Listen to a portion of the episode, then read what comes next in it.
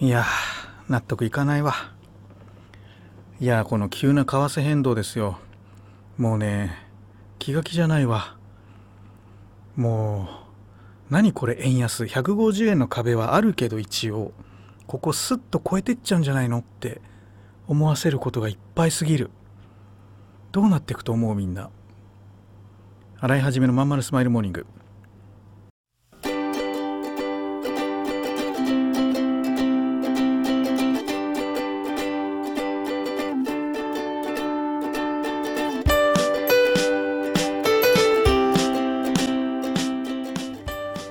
ざいます。洗いはじめです。洗いはじめのまんまるスマイルモーニング。2023年10月17日火曜日皆さんいかがお過ごしでしょうか？この番組は毎週火曜日朝8時私洗いはじめがラジオを聴きいただいているあなたに1週間頑張るための笑顔やモチベーションをお届けするそんな番組でございます。はいそういうわけでねこの為替の急変動困っちゃいますね。まあインバウンドはねどんどん円安になってくれって感じだと思うんですよ。今もうすごいもんね外国人の方。まあこれでもコロナ前に戻ってないっていうんだから大変なことだけどね。まあどんどんどんどん今後入ってきて日本を買っていくんだと思います。これ前もね喋ったけどね。まあとにかく日本は今安い。いいものが安く手に入る国だからまあ外国の人から見たら魅力的だよね。もう土地もマンションも会社もガンガン買ってかれるよね。うん。で日本人はみんなサブスクサブスクってほとんど海外じゃない今。アップルのさあの iCloud とかもさ Amazon プライムとかも Netflix とかもさ。なんかいいサービスってチャット GPT のいいサービスってみんな外資だよね。でどんどん流出していくねお金がね。そりゃ円安になるわな。それで日銀はあまあ来年早々あ、まあ、上期には方針転換するかな。ゼロ金利解除するかな。そうするとまあ多少調整が入って株価大暴落円高みたいになるのかな。それからまたじわじわと円安チャレンジしていくみたいになるんだろう。と思われるんだけどその頭ね150円なのか170円なのかどこまでいくのかこの年内ね。これが非常に不安ですね。うん。これはね輸入やってる人はもう大変だと思う。うん。で日本経済じゃあ回復してんのかっていうとねまあデータってのはいろんな見方があるからね。あのいいいいデータもあれば悪いデータもあるんだけどまあまあまあ、えーインバウンド系は勝ってるなっていうねそんなイメージだよね。あと大企業はやっぱ、えー安定の強さあるよねっていう感じで、うん、でも3年後は全く分からない。3年後その大企業はないかもしれないっていうまあこういう時代だよね。いやーすごいことになってきたわ。うん。まず何が心配ってまあこの人手不足だよね。あの多くのホテルが今満室営業できないってニュースやってたね。要は満室にお客さんは満室取れるぐらいガンガン予約来るんだけどスタッフがいなくてあのななていうのその満室で営業できないっていうそういう状態みたい。人手不足で。うん。でも給料上げられないっていうね。不思議だよね。上げればいいのにね。でもああいうのってね上げられないんですよ簡単に。なんでかっていうとあのレビューとかがねついちゃうとねパッとこう売り上げ落ちちゃうから上げられないんだよね。だからそういう時代になっちゃって人手不足なのに人手不足なのに給料が増えないってなんか変な状態だよね。うん。まああ僕なんかほら会社辞められるようになんつってみんなにやってるんだけどますます人手不足を招いちゃってるんじゃないかなみたいな。うんなんかでこう感じるところはあるんですけどまあでもまあまあそんなことをね僕のやってることなんて日本全体からすりゃごくわずかだからまあ何の影響もないでしょうけどまあどうなることやら。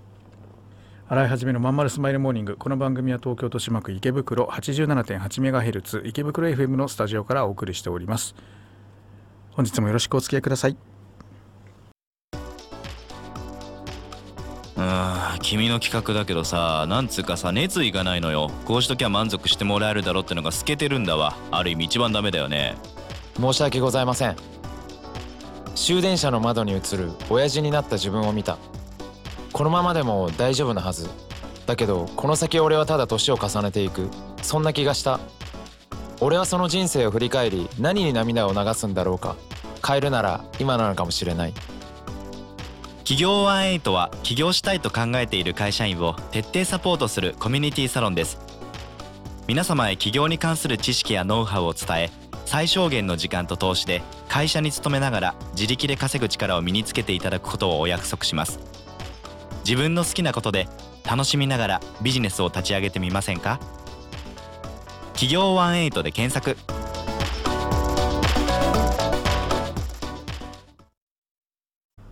はいそういうわけでね。うんまあぼやいてても始まらないけどね。まあ言いたいことはいっぱいありますよ。毎回毎回ね。うん。まあでも僕はやっぱ日本人として生まれてきたからこの国に強くなってもらいたいなって。最近ねあの今日もさっきまであの美容室行っててその美容師さんとかと喋る話題ってもうこういう話ばっかり。税金の話とね新しいビジネスの話。でもうみんな岸田さんやめろやめろっていうね。まあ悲惨だもんね。とにかく増税期室減税とかなんか言ってるけどあれはちょっとねかましすぎだよね。うん。増税気配は全然変わってないからまあすごい世の中だよね。働いても働いても持ってかれちゃう。これは海外出たい若者増えるわね。うん。で、えー、この間ね、えー、こんな話をしてったらレターもいただきました、えー、ありがとうございます。税制度本当にややこしいですよね。消費税を30%にしてあとは何もなしってすればシンプルでいいのにと思うんですが。本当だね。日本のあの所得税の累進課税ってまあすごくよくできてる制度だけどあれなんか罰金だもんね。稼いだら罰金みたいなイメージあるし、まあ、消費税もお金使ったら罰金っていう風になってるからまああんまりいいいい税金とは思わないけどまあでもね。でも今現在はその社会保険の方がみんな負担感あるんじゃない？あれ将来もらえるけどあのね会社が半分負担してくれてるけど社会保険をね減税っていうかまあ下げればねあの企業の負担も減るからでみんなの負担も減る。でその分給料に回せるっていうね現役世代に還元できるんだよね。その代わり将来年金下がっちゃうけど、うん、だからね税税を予算税をその原資として扱わない論っていうのがあるじゃない？お金っていうのは基本すればいいんだと。で税金っていうのはその吸ったお金が市場にジャブジャブしてきたら引き締めるために回収してそれを財源にするもんではないみたいなそういう理論あるよね。僕それ結構正しいんじゃないかと思うけど。うん。で今回のほらあの何が怖いってほら戦争始まりましたよね。イスラエル。であのもしだけどその原油がねあのバーンとこう影響を受けることになったりすると電気代がもっと上がるというロシアから買えない中東から値上がりした電気ガスが入ってくるってことになって原,、ね、原発やらないってことだからこれはね日本の経済ちょっと一気に冷える可能性すら、うん、心配されるよね。一体どうなるんでしょうっていう感じで。まあ戦争はもちろんあのいろんな事情があってその国のねいろんなことがまああれはテロって今回言ってるけど、まあ、いろんな背景があるから簡単な発言はできないけどまあ本当にすごいよねこの世の中。日本人って本当にこうガラパゴスでさ国の中に収まってるからさ何にも分からないで暮らしてる人の方が圧倒的多数派なんだけどこれからの子供たちはそうはいかないもんね。うん。なりたいほら海外に行きゃねもうライドシェア普通に走っててさねタクシーしか走ってないのは日本ぐらいなもんだし。うん。なんかねありとあらゆるものがね向こうの方が向こうというか海外の方が進んでますよ。物価も高いしさ給料も高いしさ。うん。なんか私たちこのままで大丈夫なのかなってすごくね、えー、思うけどまあまあそれが逆に日本の良さだったりするからね。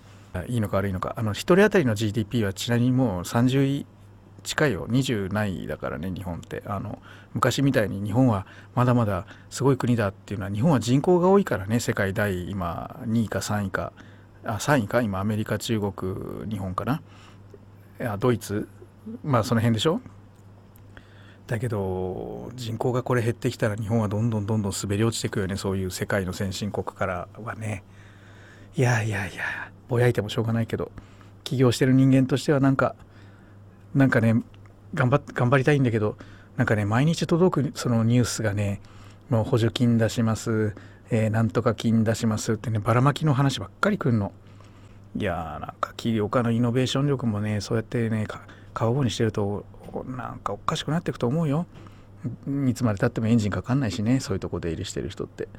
うん。まあまあなんかずっと愚痴みたいに喋ってますけど こんな感じで一旦コマーシャル。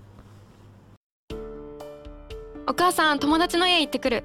あら行ってらっしゃい。いつ頃迎えに行こうかしら。迎えって勘弁してよ。私もう中学生だよ。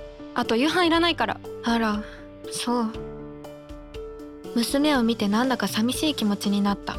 私が必要とされなくなる日も遠くないのかもしれないと役目を終えた私は何をするべきなんだろう。そんな時かつて眠らせていた気持ちが蘇ってきた。そうだ私やりたいことがあったんだ。企業ワンエイトはやりたいことをやりたいと望むあなたを徹底サポートするコミュニティサロンです。皆様へ起業に関する知識やノウハウを伝え最小限の時間と投資で自力で稼ぐ力を身につけていただくことをお約束します。自分の好きなことで楽しみながらビジネスを立ち上げてみませんか？企業ワンエイトで検索。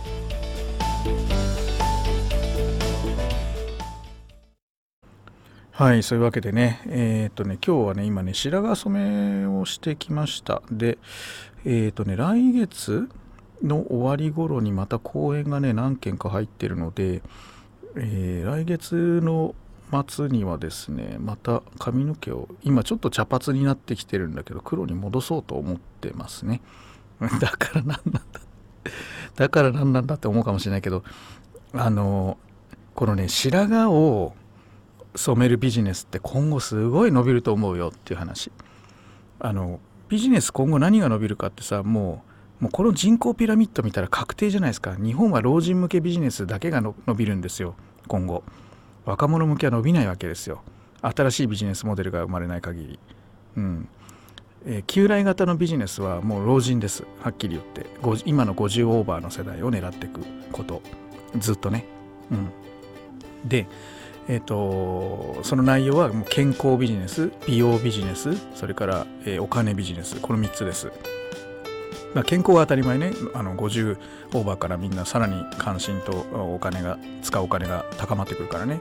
で美容はもちろんアンチエイジングですよ、うん、だから、えー、うちの会員さんたちもこの辺を狙ってる人がいるとね結構ああこれは大丈夫だなと。マーケットの裾野がでかいから大丈夫だなって思うのとあとはお金ね。みんな老後心配年金もらえない不安すごいからね。そういうところに引っ掛けていく。これもすごく大事ね、うん、この3つですよ。去年はね、えー、メンタル不調からの回復とかその辺りがトレンドになったんだよね。去年まではね。やっぱコロナとかあったから。でもこれからはね今言った3つです、えー、ただ健康ビジネスというのは素人が簡単に参入できるようなもんじゃないんだね。巨大なんだけどなんかほら例えばどっかのチョコザップみたいなフランチャイズ入るのにもね。1億円からの資金がかかるわけですからそこまでいかないからエニタイムなんかだとそのくらいかかるよね。